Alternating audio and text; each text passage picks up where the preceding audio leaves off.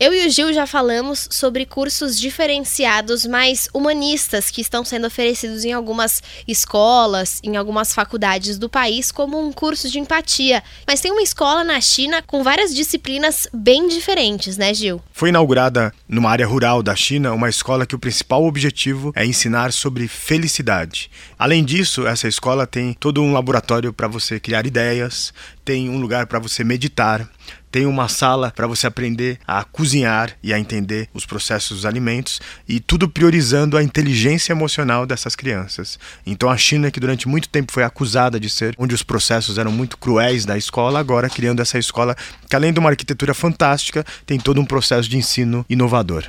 Bom, eu e o Gil, a gente estava discutindo aqui sobre a importância da educação para o futuro de uma nação e ele comentou sobre uma obra de arte que ele pôde visitar lá na Alemanha e que pode parecer que não tem muito a ver com essa escola que ensina a felicidade, mas ela destaca a importância da educação para crianças e até para adultos, né, Gil? Letícia, Berlim é um, é um museu a céu aberto. A história, o presente, o futuro estão convivendo. O passado, Lá você encontra um local, uma igreja, onde uma bomba ela caiu dentro da igreja. Essa bomba foi mantida lá dentro. Existe uma placa para que nós não, nunca nos esquecermos dos erros do passado.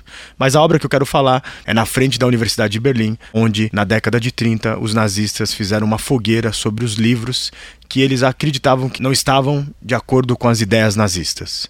Lá foram queimados mais de 30 mil livros e um artista fez uma obra de arte. Você caminha por cima de uma biblioteca com todas as prateleiras vazias. E ali é para se lembrar dos livros que foram queimados e também a homenagem a um professor que ele escreveu um livro. Esse livro falava assim: Nas guerras, primeiro se queimam os livros e depois as pessoas. Ele escreveu isso em 1919 e, infelizmente, no final da Segunda Guerra Mundial, ele foi por uma câmara de gás nazista. Ou seja, a educação faz com que a gente não repita os erros do passado e ensinar felicidade, empatia, inteligência emocional é o novo ponto, eu acho que, da educação do século XXI. Muito bem, se você quiser saber mais sobre essa escola na China que está ensinando inteligência emocional e também ver essa obra, é só entrar na nossa página Revolução Band News que você encontra no site da Band News FM.